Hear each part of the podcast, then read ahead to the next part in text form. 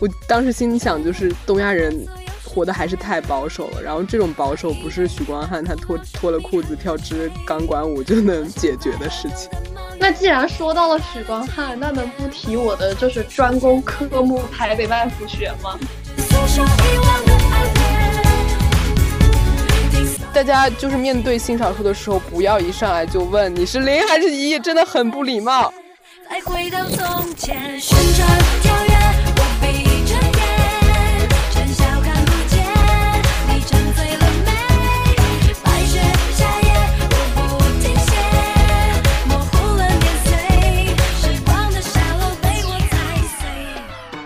本期下流青年邀请到了我们我的好朋友，他也是一个网络亚文化的十级学者，鹅老师，欢迎他。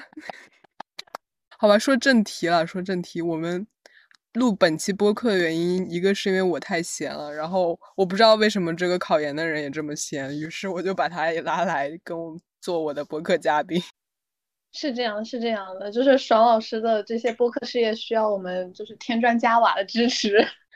对，然后我是因为我八月份是连续看了三部同性影视，我就是觉得八月像是一个影视版的骄傲月，你能理解吗？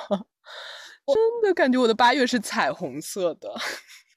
对，因为八月有鬼家人嘛，然后有新条红黄是蓝，然后鬼家人（括号你要说括号在线资源版）。因为人家不是八月份上映的吧？家人好像是二月上映，然后八月十号不是网飞上映了嘛？那就是八月十号啊。八月十号大陆上映。对，然后还有就是因为夏天不是要过去了嘛？就是相信大家哈都听过夏日的名著是什么呢？是《Call Me By Your Name》，对吧？复习了一下嘛，复浅浅复习复习复习，对。我觉得夏天就是用来看小甜剧的，但是我复盘了，就是我整个八月看的那些小甜剧，发现无一例外全都是彩虹剧，就是包括《心跳漏一拍》第二季，然后包括《鬼家人》，当然《鬼家人》不算传统意义上小甜剧了，然后包括最近很红的那个《心跳红与黄世兰》，三部现象级史诗巨作，我愿意称为。不是很难找到这个甜度的异性小甜剧了吧？对的，对的，你有没有觉得，就是全世界他都开始拍小甜剧了？以前只是一个东东亚的圈子，可能更喜欢这种耽美小甜剧，但是现在好像全世界就是被席卷了。有有没有一种可能是，全世界现在都变得苦哈哈的呢？我查了一下他那个数据啊，不敢相信，《鬼家人》上线网飞之后，居然能排到第七，哎。不敢相信，他是，就是他是非非英语区的第七，就是这个成绩应该还是算很不错的了。总之，我们今天就是想聊一下八月份我们看的那些和复习的那些彩虹的小甜剧，然后试图总结出一些现代同影的一个趋势或者说走向吧。嗯嗯，那我们先。简单说说自己最喜欢的一部，嗯，何老师先来。我我最喜欢《鬼家人》了，因为首先就是因为，对嘛，你懂的。后来后来晓得的啦。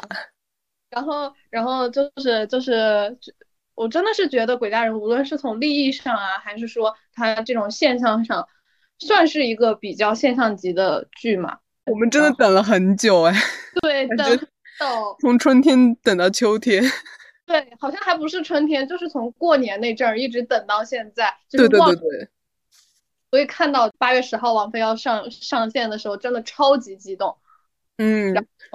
许光汉的屁股难道不值得一个娱乐圈的金臀奖吗？这片子真的就是很很开心呢，就是怎么我我怎么概括它？我愿意一句话把它称作为闽南。鬼神文化加 LGBT 文化的大乱炖，对，因为他刚开头的那个那个就是情景，那个置景真的还挺有那味儿的。他开头是在一个浴室吗？他不是，他开头是那个就是阿妈帮毛毛剪指甲，哦对，凹的一点，真的就还挺有那味儿的。对对对，都就是他捡到红包，然后他还很他还很诧异自己自己要跟一个男的冥婚，然后那阿妈非常。非常淡定的说啊，人家同性恋的阳间早就可以结婚啦，阴间当然可以啦，你们年轻人不是很进步吗？不要像我们这样老古板耶。对，然后我觉得那个许光汉在里面就是说的那些乐色话，好性感哦，就是可以说的吗？但但但开头我对他毫无感触，就开头我觉得他就是一个超大的直男，那个就是一个让人非常恐惧的那种那种直男，怎么会？角色塑造的很成功嘛？对对对对对，就甚至我当时觉得林柏宏比他要帅，就这部片子看下来啊。对不起了，就是带滤镜。你是有什么滤镜？直男滤镜还是？我有小 gay 子滤镜了，这可以说的吗？哦，对的，我们刚接着刚那个情节说嘛，就我我对开开头的那场情节也印象非常深刻，因为我觉得他真的是在。就是闽南地区的这种鬼神习俗和现代社会这么大一个 LGBT 的议题变革之间，就毫毫无违和感，他就这么连上来了，你就觉得这个情节非常的巧妙。然后那群老阿姨，她她真的就是一边搞封建，然后一边支持 LGBT。你说她，你说她开放吧，她自由吧，但是她。又是一个以结婚和繁殖为基本逻辑的这么一个线索，所以我就觉得很台湾。你不觉得这个这个东西它就是很台湾？对他感，但是他在就是那片土地上发生的，就自然而然，就是你不会感觉到很割裂，就是这么，你也没有觉得他是刻意在玩梗。嗯，他有一些梗确实是只有 值得。就是人才会懂的吧？对对对对，就是觉得啊，好和气啊！你就感觉你会相信这就是能在能在台湾发生的事情。就就就包括蔡依林，林姐，就是又有点刻板印象，又有点小可爱的那种，可以代表这个群体的一些符号。我觉得这个片子是，如果你但凡了解一点 LGBT 亚文化的话，你都会看得很开心。嗯，对，包括那个你说蔡依林什么舞娘啦，就 Vogue 摔啦，就我当时看 Vogue 摔的时候，哇，我我就会心一笑，说这个电影有在认真吧？对，导演真的。然后我看那个幕后花絮，好像是毛毛说，就真的就是导演欲，导演的那个表演欲望超级爆棚，会提前就是演示一遍，给他们演示一遍该怎么演。然后我就在想，哇，这个导演居然知道 Vogue 摔。对呀，这个导演真的了不得，了不得，了不得，值得一个。所以说，你要表现一个群体之前，至少要先足够的了解他。这个导演牛逼就牛逼他，他既了解直男，也了解性少数。这怎么通吃了是吗？是的，是的。那说到刚刚那个闽南文化，我昨天就昨天现场在那个书店看了一本书。一本大概是野史吧，叫一个中国古代性学报告，一听就是我会翻的书。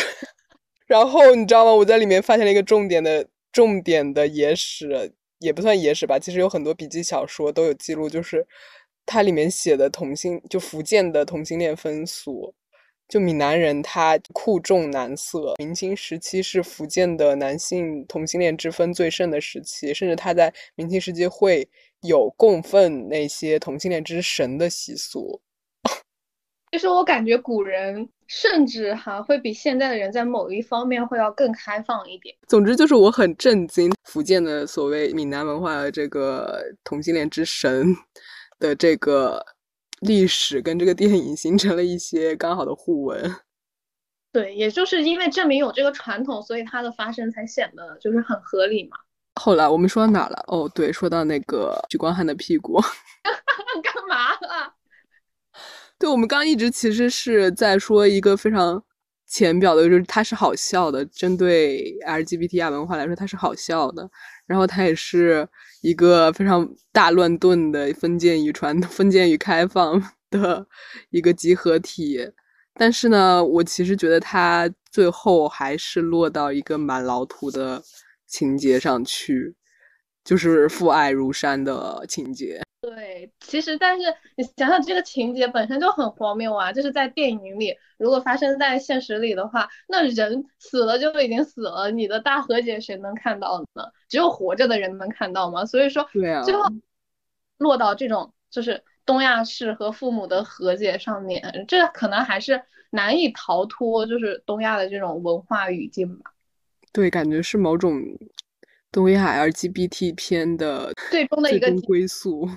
对，只有获得爸爸妈妈的这种和解啊、原谅啊，好像特别圆满一样。这也没有办法，这是整个语境下的一个，算是一个约束吧。嗯，但是你还是从内心想要看到一，就我们东亚人拍出自己的 beef。对，拍出自己的 beef。是的，他我最后最后那个十分钟，我几乎是就捂着雨翻着白眼看完的。我真的就是不想看他在这里跟我煽这种情哎，我当时心想就是东亚人活的还是太保守了，然后这种保守不是许光汉他脱脱了裤子跳支钢管舞就能解决的事情。是的，但是你想如果没有这个情节，他始终欠缺一个就是属于这个文化语境下的一个大结局。哦，你你是觉得就是因为有这个。结局，所以才能凸显他是东亚的，他是东亚式的，是东亚人拍的。对，就不能像就是就是美国倒也行，跟我们爸妈呃抚养的这种年轻人一样，一一怒之下摔门而去，那他就不东亚了，那他可太不东亚了。但是他这个片子还投递了奥斯卡呢，就是我就想说，这么东亚的片子，那奥斯卡的组委会会怎么想？他们真的能懂吗？真的能懂？都最后绕了一圈，告诉告诉大家，哦，这个爸爸是爱这个孩子的，只不过父爱如山。我们 对，因为他们可能无法就是深刻的去了解到，哎，在东亚原来 LGBT 群体是这样一个情况，是必须要获得一些什么人的认可，或者是什么人的原谅和解。就我觉得，就在西方这种语境下是很难理解的。对他们只会觉得啊，我们要发出自己的声音，我们要有自己的声量，然后我们有了自己的声量之后，就可以去影响其他的人，就可以团结这个社会其他的人。但其实我就是觉得东亚人他的家庭羁绊还是非常严重的，就是无论是大家庭还是小家庭，他每一个人都不可能去完全脱离他。是的，所以这也算是一种特色吧。如果这个片子获奖了，也不能说是就是西方的社会去认可这样一种和解模式，它只能说是可能一定的文化就是给他们了不同的冲击。对，但是这个片子其实还是本身还是有一些亮点的，就比如说我们刚才提到的那种闽南文化和 LGBT 文化的乱炖形成的一种冲击，唉。的笑点，然后还有还有，其实我觉得她那个女性角色是我看完非常喜欢的。对，因为我觉得子晴这个角色吧，就是包括像什么新条红啊，就是他们里面的女性角色，你不觉得其实都是给人一种很友好的感觉吗？嗯，对。母亲啊，姐姐妹妹啊，朋友啊，这样的一些女性角色，首先就是她不会带给观众一些压迫感了。压迫感是指对应那个父亲吗？呃，压迫感是对于那种传统的男女的这种偶像剧，就必须有一个就是恶婆婆啊之类的角色，说给你五百万，你离开我儿子这样，他们好像就是很而然的在促促成这个事情的发生。嗯，哦，那我是特别喜欢那个子晴警官，好多人应该跟我有一样的想法，因为就是很想看他带带钱跑。对他确实最后在前跑了，而且他那个视角几乎是完全没有审判他的一个视角，而是甚至从男主的视角上来看，她还是一个挺有勇气的女性。是的，是的，一个很酷、很有勇气的女性，已经很进步了。我我就是希望有更多像这样的恶女也好，她反派的女性也好，她她可能，她让我想到那个。漫长的季节里面那个叫什么呀？沈墨吗？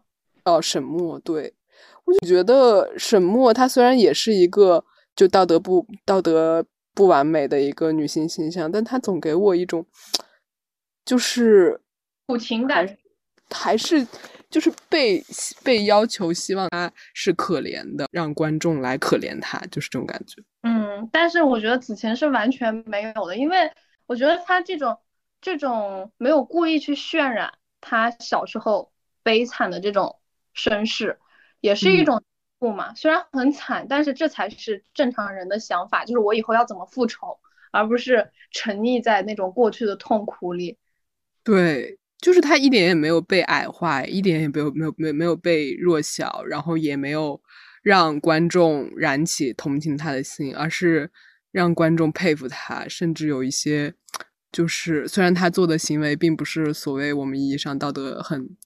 优秀的、很优良的，但是你会觉得很爽，在前跑就是啊，就多爽啊，对吧？自己又复完了仇，然后完成了心愿，能获得钱，然后把心心念念不喜欢的人除掉了。我觉得这对子晴来说确实是一个最好的结局。是的，是的，所以他作为一个 两个以男性为主角的电影里面能出现。一个这样的女性角色，是这个这个电影非常不可或缺的一部分。对，那既然说到了许光汉，那能不提我的就是专攻科目台北麦府学吗？简直，你是会给我留成，简直手臂读好了。你是有多想讲啊？就介绍一下你的专攻学吗？真的很很很想讲出来，就是我的专攻学麦福学。好了好了，那那请你。介绍一下吧，这门学科学科架构以及，嗯，老师这样子。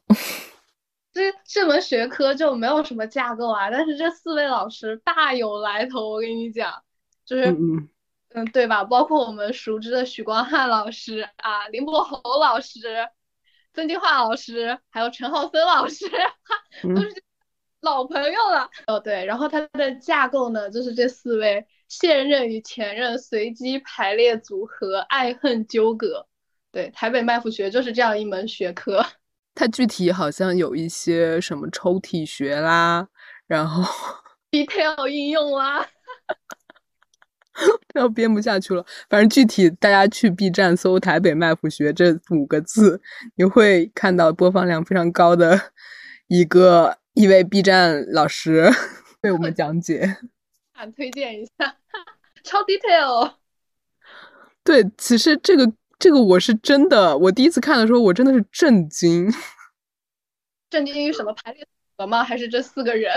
哦，一方面了，我一方面是震惊，就是台北卖府现在已经波及到这么这么大范围内了，因为很多演员，他台湾就那么几个男演员嘛，我都是了解的，我都是看过他们的剧、电影的。我就是很震惊，这个这门学问居然已经在他们 身上波及之广、范围之广。然后第二个震惊是，我觉得 UP 主太有才了。所以你不觉得这些人被邀请去演这样一些题材的电影，都是他们实实至名归的？他其实就是因为他们大部分老师都是演过同性题材的电影。所谓的前任、现任，也是因为他们前一任是搭了和谁搭了戏，然后现一任跟谁搭了戏，然后大家觉得很好磕，所以就把他们几位提溜出来分析一下，有一种关系学的感觉。嗯，就把卖腐卖成学问，这么高深了吗？已经 真的，但是这个传统我还真的是没有在东亚以外的地方看到过。啊，是的，就是能把这种磕 CP 啊，尤其是这种同性的 CP 啊，去把它一门系统完备的这样一个课件完备的这样一个体系，还是挺难见的。好像也只有中国会有这种吧。内娱、台娱对内娱更多是拉郎配吧，因为内娱很少见到真的像两个男演员去演一个什么耽美戏。是的，是的。但是有一个很区区别很大的是，其实直男演员。就很多，大部分还是直男演员啊。直男演员能否演这种男同的角色，是在欧美还蛮有争议的一个问题。但好像台湾是不是对这方面并没有很在乎？我觉得台湾不在乎，是因为大家都能演，而且这些演员的接受度啊，包括市场的认是在的。嗯，他的那种争议是来自于，就欧美的这种争议是来自于他们觉得直男演员是抢占了同性角色、同性演员的市场。其实我觉得，就是如果一个直男演员哈，可以塑造好一个这种同性恋者的这样一个形象，其实也是不错的啦。因为演员不就是自己的身体贡献出去去扮演一个吗？演员本人的贴合度，其实是我觉得是一个挺重要的一个因素。嗯，我也是觉得，就如果他真的能演好啊，我是没有什么在意的。但如果他是个直男，但是一直以一个同性恋的身份去营销自己，就是以及和同样的男演员一起出去卖腐，一起去营销自己，我就觉得有点怎么说呢，有点膈应。我觉得他不应该以此身份来赚钱。对，然后包括像我们说的台北卖腐学啊，其实这四位就都是比较能就是。玩得开的吧，就是那种，嗯，没有顶着他刻意去营销，这样就正是因为这种不刻意营销的这种松弛感，才会让人。别的老师我不知道，但曾静华老师一定是这样。对，他真的好明显的很不情愿跟他前夫哥一起营业。是因为前夫哥过度索取了，也没有没有没有说前夫哥不好的意思啊，就是说他们只要对这个事情完全 OK，然后。不以此就是刻意的去营销，这种自然的氛围，大家都是很磕的。就你要是故意拿这个角色往自己身上贴这个 tag，我觉得大家多多少少会有一些逆反心理嘛，人都会是有逆反，都会有点厌烦。是的，因为你磕，其实磕的还是感情嘛，也没有必要说他们俩非得在一起你才能磕。所以说，就看你这个度啦。有的人真的，嗯，不要太把同志营销。你如果你是直男的话，就最好不要太搞这种同志营销。我自己觉得，对，因为营销肯定就会翻车，就是反而对这种事情稍微 chill 一点，稍微对那种自然的氛围，自然而然会影响来很多人，就吸引来很多人了。对，而且就从另外一个方面讲，那种。欧美的对这种的非常的极致的政治正确，也会造成一些演员他就被迫被逼无奈出轨，你知道吗？因为在那个呃《心跳漏漏一拍》里面，那个男主其实是没有出柜的，但他其实是个双人，他就是在没出柜的那段时间，受到了网友的很多舆论的压力，就说啊你是直男，你为什么要演这个片子？最终在舆论的一个被 逼压下，他选择了向世界出轨。我我就是觉得这个也挺无语的。啊，对，一旦一件事情一旦被强迫了，它好像整个的意味就发生了一个变化。人应该在他自己愿意出轨的时候出轨，而不是说就非得逼他一下，非得有个动力他才愿意出轨。我是少数群少数群体应该有权利在他愿意的时候出轨。真的很过分。每次看到这样的事情，我就是在想，那些观众想过他出柜之后会有什么样的角色吗？那是不是他以后只能接同性角色了？是的，所以说这种就是会造成演员和观众双重的这样的不愉快，而且我觉得在逼迫之下，就意味确实就会改变。对的，所以只要是你不要在那种非常恐怖的商业营销捆绑拉 CP 这种情况下说，我觉得直男是完全有可能演好一个嗯 gay 子的。对，就就许光汉老师这种两种状态的无缝衔接，确实是可以，对吧？确实是可以。是演演过零和一是吗？都演过。新郎零号和新郎二号吧。真的，他真的确实是有两把刷子，有两把刷子是吧？意味 一把刷子是零号，一把刷子是一号了。OK，那就是讲完你的啦，讲完你最新，讲完你专攻的领域啦。我要介绍一下我最爱的片子。那你最爱的是哪一部呢？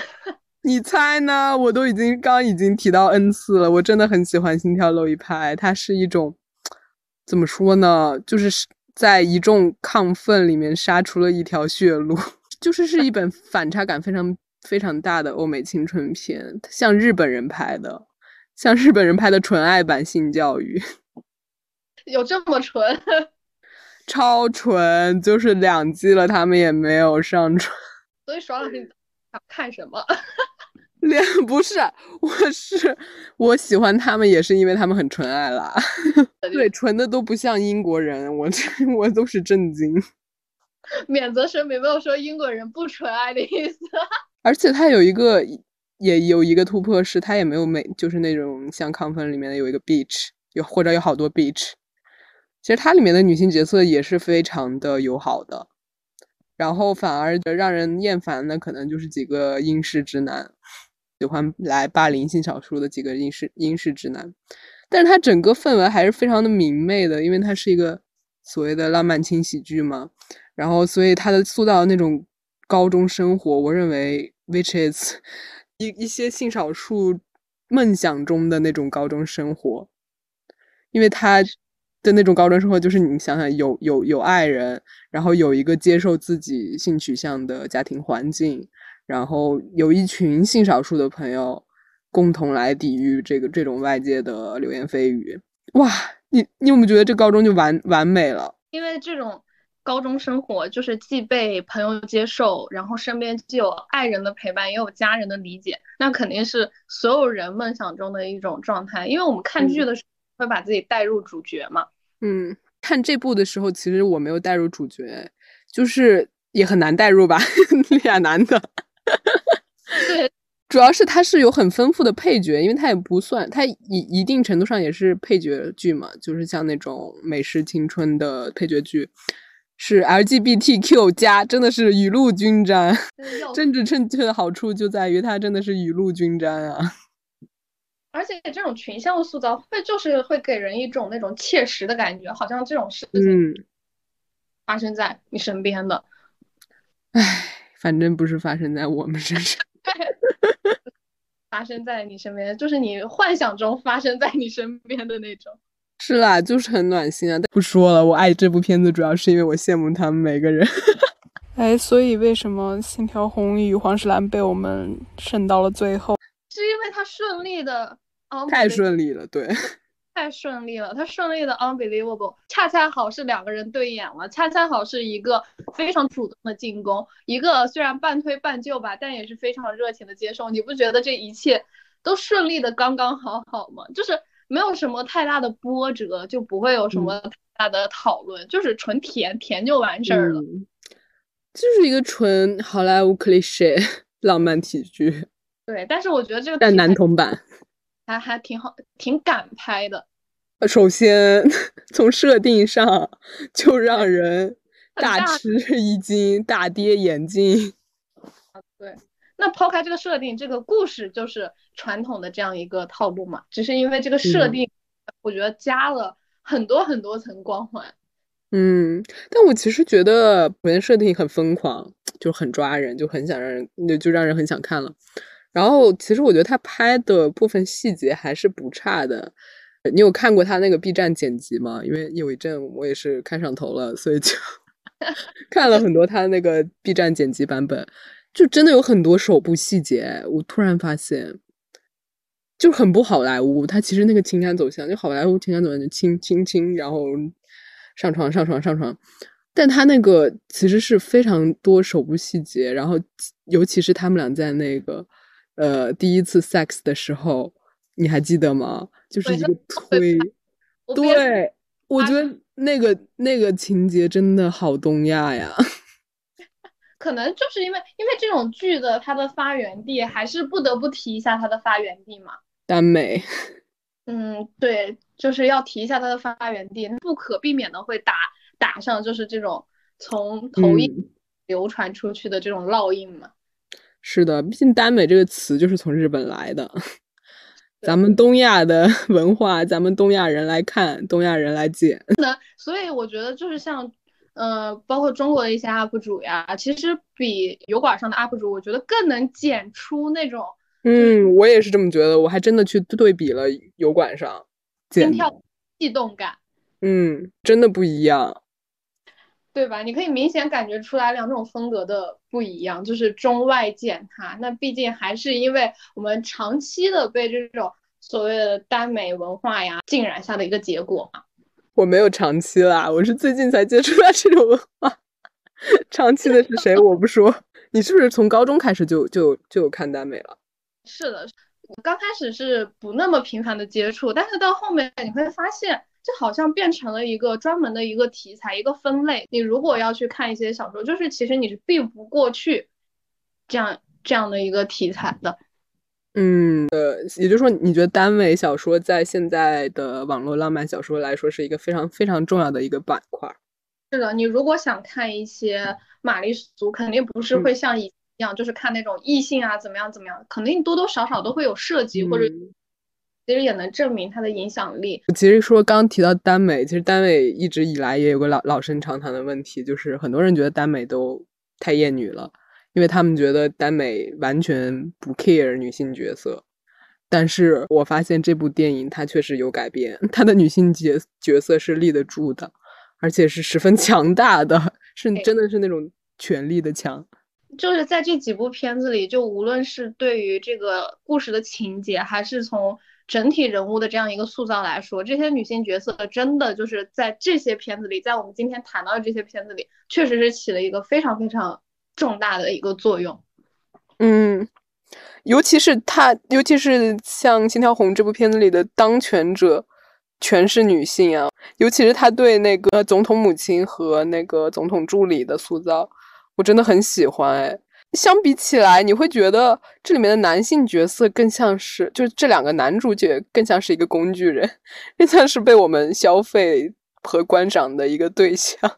对，因为这种在这种小甜剧里，那谁谈恋爱谁就要被欣赏嘛。那相对于别人来讲，首先就是他被欣赏的这个可观赏度少了一点，嗯，但是他在角色的这种塑造上就会有更大的空间嘛，因为你期待在他们身上看到更多不一样的地方。嗯，是的，就是这个缺这片子的缺点可能也是这样的嘛，因为他对女性角色塑造，其实我觉得是非常能立得住的，尤其是像。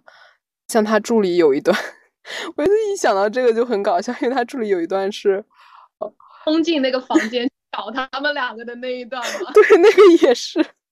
但我要说的是，他助理有一段是看看着那个美国王子，呃，美什么呀？美国总统的儿子愁眉愁眉苦脸，然后就是说，这对同性恋鸳鸯还得靠我拯救。啊，对，我觉得那个。就他的形象一下子就是高大起来了，你知道吗？之前都是他在工作上的形象非常高大，那一刻他在情感上的形象也顿时就高大起来了。对你就会觉得，哎，就没有女性真的不行，就还得靠女性来拯救这个世界。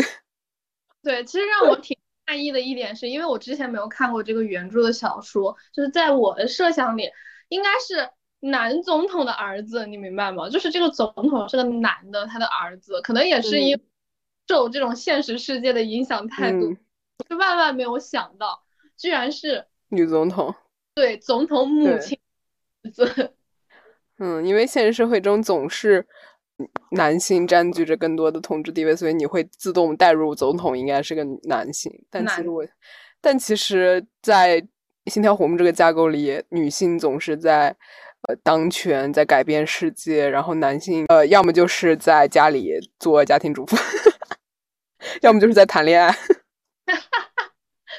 对，所以这我觉得这其实是已经是有一点它的这个进步性了，可能跟他的题材也有关。是的，是的，但是他被人就是批评的部分，也是因为这两个这两个角色太工具人了。相比于女性角色塑造的那种有血有肉，他太太单薄了，感觉有点为了恋爱而恋爱。然后就是在刻画王王子汉瑞的时候，就是很明显那种他者凝视的视角，就那个马骑马嘛，很明显吧。他对同性恋爱关系的想象还是那种异性恋范式，就王王子他作为一个被插入的对象，呃，他还是被凝视的更多。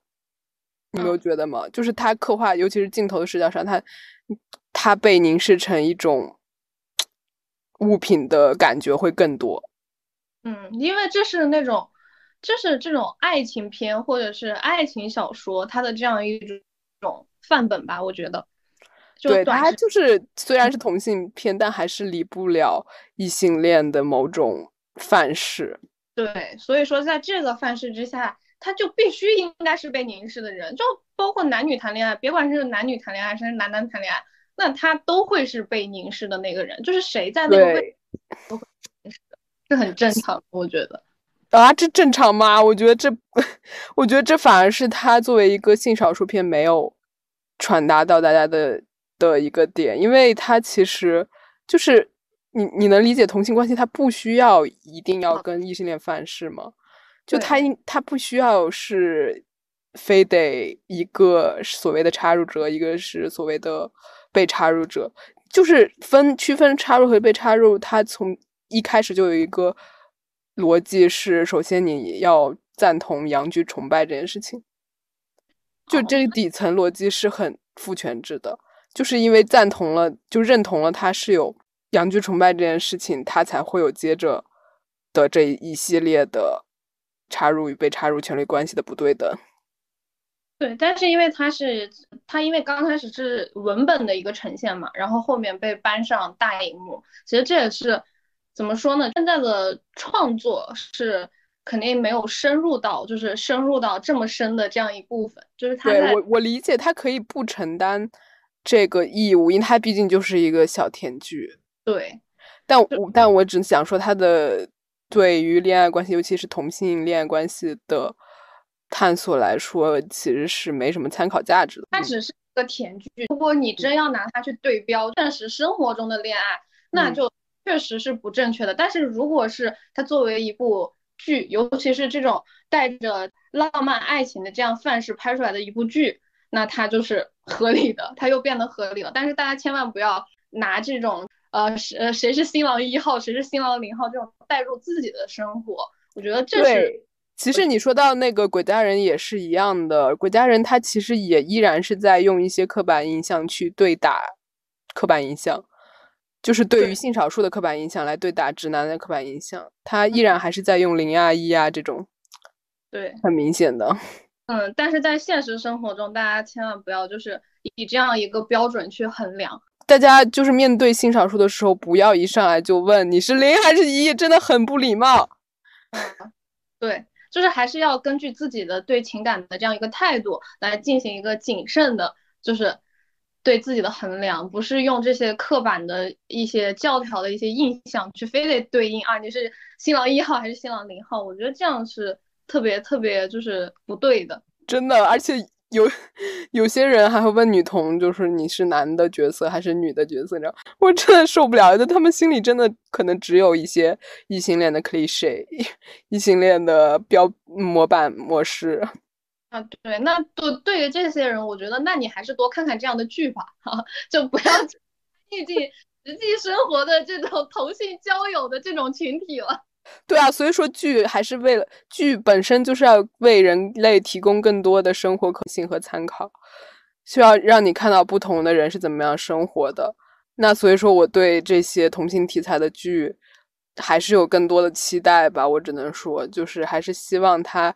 不要那么的异性恋范式，还是希望他更酷儿一点，这样才让我们生活中不要有那么多的刻板印象。对，别太较真，别太较真。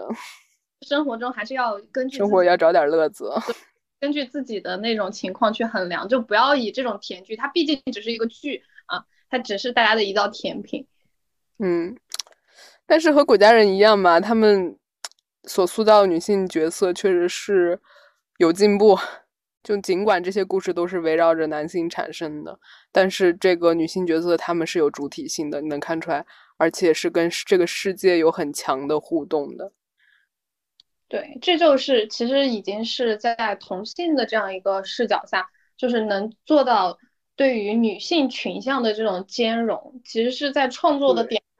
很不容易的事情，还有就是能不能多搞点拉拉剧，好吧？就我们看到的都是我们说的三部，都是以男性主角为主导的一个电影，哪怕他有群像，哪怕他有女性角色，对我来说还是不够的。就是女同她在世界上，在历史上的地位永远是不被看见的。我就是觉得现在虽然进步了，虽然女性主义在发展，在进步，但我们还是没有。我们还是这个结果，Why？对我有思考过这个问题，我觉得我思考的哈，最最的一个答案是，就是女性的这样一个，如果是女同之间的这样一个关系，其实是更细腻，然后更比更不好拍吧，更不好拍，就是你怎么样描写，就是两个女生这种更细腻的心理活动呢，就很难。对，所以女同拍出来都是。大则两三个小时，要么就是那种 很文艺的剧。对，因为心理做决定的嘛，就是我们的情感的上的互动，或者是一些对吧？因为就是自己的身引发的一些情感上的一些交流，都是都是更为细腻的，然后更不好察觉的，就很像是多个情绪 mix 在一起，这种就更难拍。然后嗯。也难以看懂，就没有这么直来直往的。是的，我觉得这个是另外一个话题了，这很难说。还有一个，就如果我们就这三部影视来说的话，我觉得是因为这男性的这种情谊可能确实是更适合短平快或者说爆米花的逻辑。所以也期待，如果真的有导演可以把女同之间的这种感情拍的，也不是说还原吧，至少可以让大家明白，就是这些感情是怎么发生、怎么经过、怎么结果。我觉得这其实也不缺，也不缺把他们情感拍的很好的，只不过缺一个，就是像《鬼家人》或者《心跳红》这样的出圈的剧。对，出圈的，就是那种。就是商业片了，等于说，对我也不是，我也不是很想一直看文艺片了，求求了，给我给拉拉也上点儿娱乐商业化的爆米花吧。这这其实说到我们的主题了，我们选的这三部影片也是，也是因为这三部影片都不是所谓很 typical 意义上的同性影视，呃，它是变得越来越多元化和娱乐化之后。的一种商业体系的那种同影，所以我呃，我们就会发现，从以前我们看的一些什么蓝雨啦，还有什么卡罗尔啦，还有还有等等断背山，对，然后再到现在的这三部影片，我同影还是发生了一个非常非常明显的趋势变化的。对，就是它可以被商业化了，就终于，终于应该是终于它可以有一个。轻松的、轻拿轻放的趋势了，就这感觉，这个是从华语市场还是西方市场来说，都可以看出这个，都是从由暗到明，就是有有一个很底底层是很悲悲观的情绪，到慢慢开始有限的包容，开始反映出这个社会的包容和小团体的包容，以及爱情友情的甜蜜。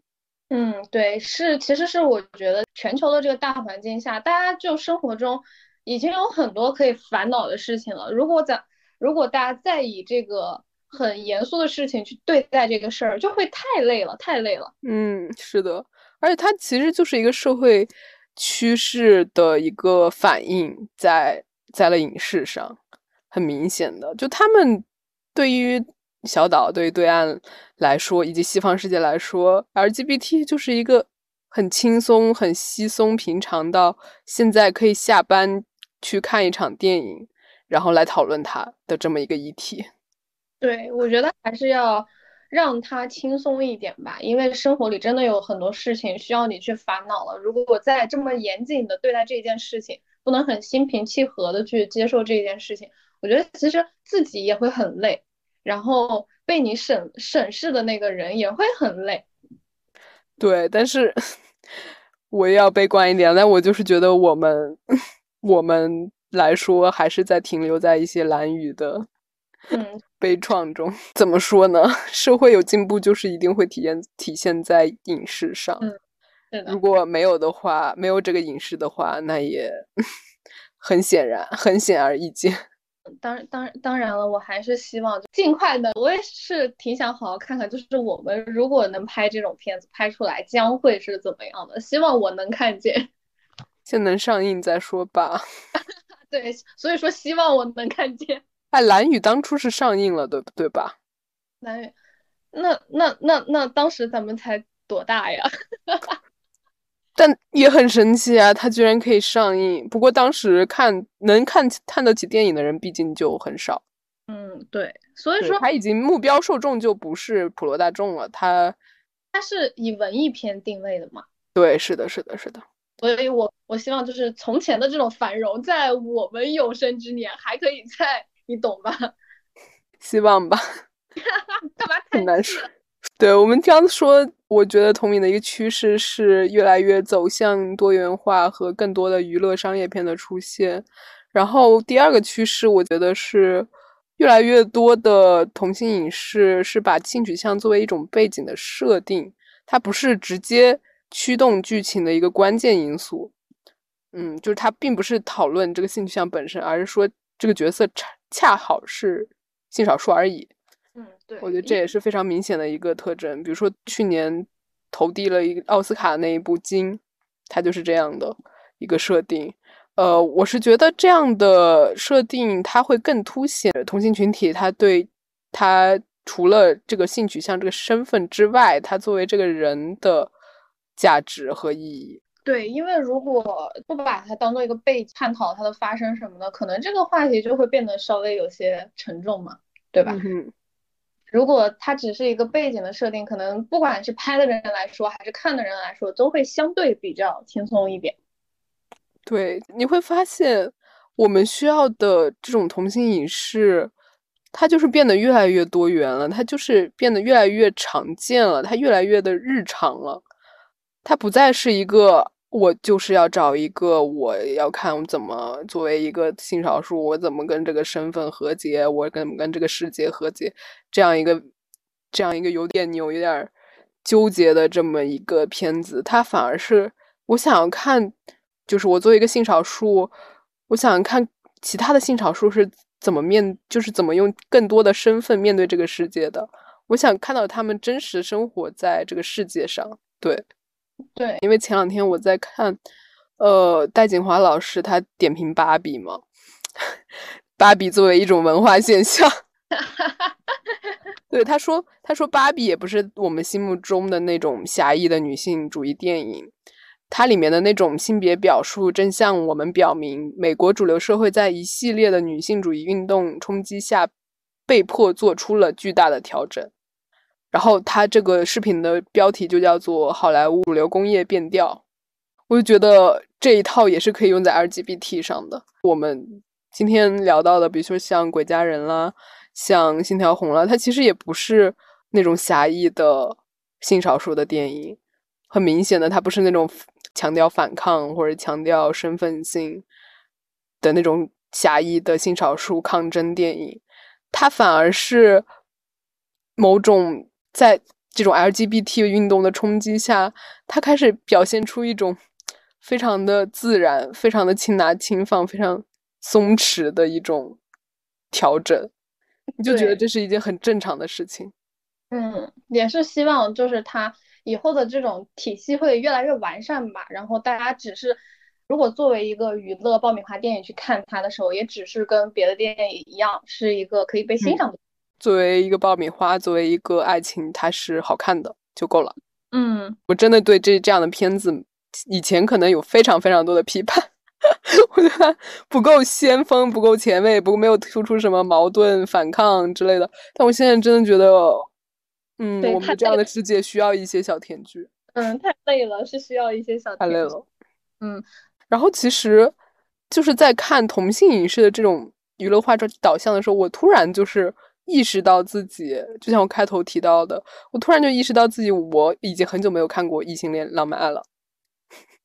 异性，我据我所知，你上一部看的是不是当时，对吧？还是许光汉的另一部作品？想见你是吗？我记得想见你吧，应该是想见你吧。还跟小曹他们热烈的讨论，我记得当时。但是想见你，他他也不是那种纯浪漫爱，他其实是悬疑嘛，看的带感。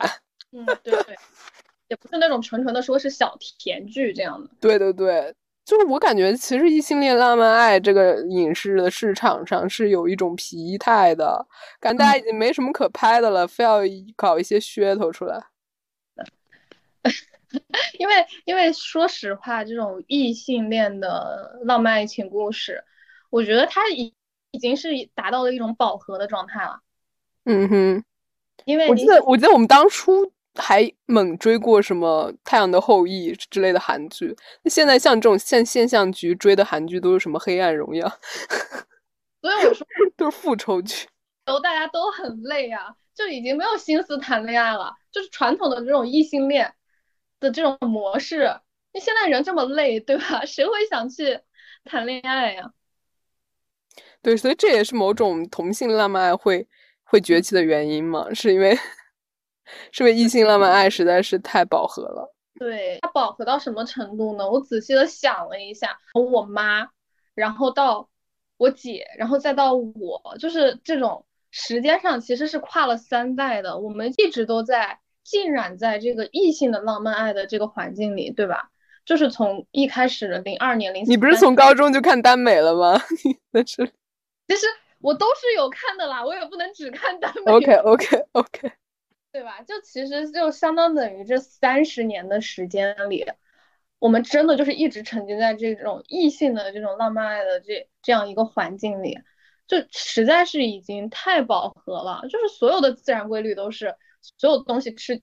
不管啥东西，吃久了都会腻的。所以同性题材的这种发展，也是有这种异性的走到这种末路的这种感觉，是另一种表现方式吧。嗯，我觉得还有是女性主义的崛起，让更多的女性不再相信那些 所谓浪漫爱的价值吧。打破了就是那种灰姑娘的滤镜，就必须要等一个男人去拯救我这样。我觉得这其实。真的是一种很直观的一种进步的一种体现。嗯，我之前刷微博的时候有刷到，我就很喜欢的一位博主叫做康迪，就就是你也有关注，应该他在微博写自己对今年七夕的感受，就是浪漫爱的消失。嗯，对，是这样。我觉得就是更多受过教育的女性受够了一些默认的一种逻辑，就是看见一位。比如说影视剧里的女性，第一反应就是她之于浪漫爱有什么价值？就是好像这个女性她不被爱情冲昏头脑，不被婚姻吞没，好像她的人生就不存在其他的危机了，就不不存在其他更值得讲述的部分了。就像之前那个热映的电影《消失的她》，对那位消失女人的定位是你失去了世界上最爱你的人，就这句话。完完全全是围绕着男性，他只不过失去了自己的生命，可男可这个男人失去了世界上最爱他的人，你只不过是失去了一条腿，真的是就是很荒谬的那个逻辑。当然，这个电影本身也很厌女啊，就不多说了。总之，我觉得他对这个他这条微博就让我觉得醍醐灌顶，我就是突然觉得，嗯，这种。所谓的异性浪漫爱好像确实是消失了，我们不再追求这个东西了。对，其实从个人的层面上，你也能清晰的看出来，作为一个女生哈，期待自己被无条件被爱的这样的人，就是人数骤减。嗯，因为就是可能大家也是慢慢越来越意识到，就包括包括整个经济大环境不好，都会影响到你对自己的认知。为什么会有一个人会无条件的爱你了？其实是大家都。现在越来越不相信会有一个人像电视剧里、像那种浪漫爱情剧里这样会无条件的爱你，所以还是得最终还是就落脚点在自己嘛。我要怎么怎么样去打破这样一种就是对自己非常不安全的这种感觉？那大家都不相信爱了，为什么还这么磕同性爱呢？因为我觉得不可能是吗？因为对他来说是不可能的。对。对于每一个个体来讲，尤其是生活在这个环境下，每一个个体来讲，这种事情你可能觉得很平常，可能你的朋友是同性这种群体，但是作为你自己来讲是不太可能的。然后就是我觉得，呃，你男男就咱们说像鬼家人什么啊，他们并没有什么实质上的这种结合活动，对吧？对，因为柯南男的大部分还是女，甚至是直女。对，所以磕的磕的是啥？磕的是纯爱呀，因为你不相信两嗯异性可以存在一个屋，就纯聊天，纯纯走感情线。但是鬼家人不就是做到了吗？鬼家人不就是一部东亚的同音，他就做到了两个人在屋子里，咱们只走感情线。对，都鬼家人，其实我觉得鬼家人给异性恋，但是又不太相信男人男性的 对子女们提供了一些范本，包括心跳漏拍也是。我为什么喜欢那么喜欢鬼家人呢？是因为我觉得鬼家人他展示出来了，就是以作为一个直人，他也可以跟 LGBT，可以跟性少数之间处成一个很好的有缘有缘的关系，是他们是一种家庭的纽带，哪怕是 嘴上叫着老公，那当然他们不是啦，他们是确实是一个有缘甚至有点亲缘的关系，这是一种就是很多元的爱啊。嗯，我觉得他是比那种异性恋有一种，就给人描绘出了一种比异性恋更好的一种、更美好的一种模式。对，就是异性恋直女们也可以参考一下，如果 你们实在不想信任男人了。啊，对，是可以参考这种纯爱模式的。那让我比较印象深刻的一个点就是，吴明翰帮毛毛去打他的渣男前男友的情节，对吧？嗯嗯。你。难想象，假如说异性恋，你的男朋友去帮你打你的渣男前男友，怎么可能呢？怎么可能？他们可团结了，他们说说不定还会一起约个球。这这个太奇怪。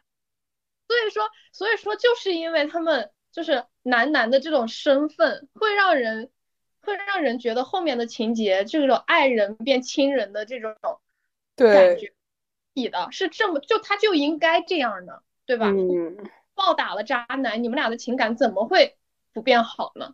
就是很应应当的后面的情节发展。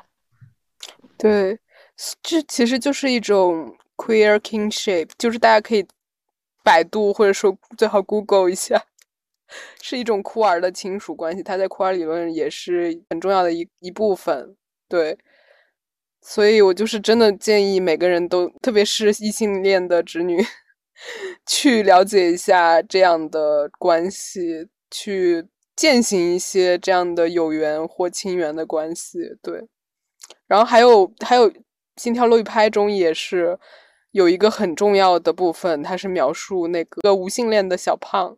那里面有个小胖，就是在面对呃这个世界上，就这世界被性缘关系所充斥的时候，他。他就是非常的迷茫，对自己的复杂情感非常迷茫，因为他好像并不是从性缘上喜欢和欣赏那个他的那个小男友，呸，他那个也不是不是他男友，他那个男性朋友，对。然后我觉得这个范例是在我们每个人身上都会发现、都会发生的，就至少对我来说，我曾经以为自己是个无性恋，你是知道的。对，因为我是真的不知道为什么，就是为什么人要变成一个对象和另外一个人在一起，就是很难感受到性上的吸引力，或者说来自性缘关系的吸引吸引吸引力吧。对，曾经我是很逃避去面对这些，所以我就是直接告诉自己我是无性恋，无性恋就完了。但是现在。我可能更加愿意去面对这些复杂的情感，然后就像那个剧里的小胖，他最终选择就是不向某种固定的关系范式所妥协。就是他的朋友们在他和那个他潜在的对象聊完天之后，投来了非常关切的眼神啊，你们有没有 kiss？你们有没有在一起？就很八卦嘛，就是那种朋友之间的。然后他就 fuck it。因为他，我就当时特别喜欢那个那个场景，因为我就是觉得世界不是只有你们想象的那些性缘关系，真的不是只有非得固定某一个关系范式。对，我觉得就其实，嗯，说到底还是，如果这种关系这种模式可以让你舒服，那你就去践行去做它。但是如果这种关系让你不舒服，我觉得没有必要去迎合所谓的一种。固定的眼光是的，对。当你更有勇气去面对你自己真心想要的东西的时候，我觉得其实这就是这就是一个比较成熟的表现，至少是比之前的那个你更成熟的一种表现嘛。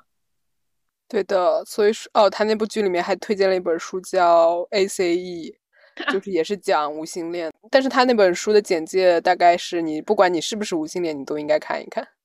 对。觉得这个，我虽然我只看了开头啊，A C E 吗？嗯，我只看了，只看了。天呐，我也只看了前言，因为就是我觉得这本书肯定会是我的人生之书，我要认真的看一看，毕竟它是英语，我还要好好的翻译阅读一下。对对，所以我们在说异性恋这种浪漫浪漫爱的情节，它不是说这个世界没有异性恋浪漫爱了，不是说这个浪漫爱枯竭了，而是说，我觉得是说以父权制为中心的异性恋霸权。会走向走向终结，至少在整个世界的范围、总体的范围来说，对，少了这种这种异性恋的霸权，我觉得才能有更多去探索各种各样关系的这样一种机会吧。是的，是的，鼓掌！天下大同。总之就是很开心的，能看到这三部片子，不管怎么样，嗯，都是一种同影的变化，是一种。怎么说？就是感时代进步的影响下产生的一些积极的变化和调整，哪怕他们还是有不足，还是有需要为不够激进、不够多元的部分。但是，我就觉得我们能看到这样的片子，已经和当时在当时看到蓝雨啊、看到断背山的我们完全不一样的心态了。嗯，所以八月整个八月，因为有这些片子的陪伴，还是很快乐的，就是。还还还是有一扇窗口向我们展示啊，这个世界原来是这样的啊！你这么说，我又想哭了。嗯，对。虽然它是爆米花片也好，怎么样也好，但是这么苦的世界里，大家吃点爆米花又怎么样，对吧？喝点小甜水又……是啊，我就剪一段，最后那个《信条红与黄石蓝》中有一个豆瓣的评价，我就拿一段这段做结吧。好，就是他说。他说：“八月真的是一个很神奇、很美好的时间。三部片，三天之内把《心跳》《心跳》漏一拍，然后关于我和鬼变成家人那这件事，还有《心条红》看完。”从疫情过后的生活就一直很不如意，失业、情感迷茫和自我内耗，这些片子就充当了我生活中的一剂良药。虽然它情节美好到超乎现实，但在如此糟糕的现实中，我需要让这样的电影给我暂时的放松和喘息。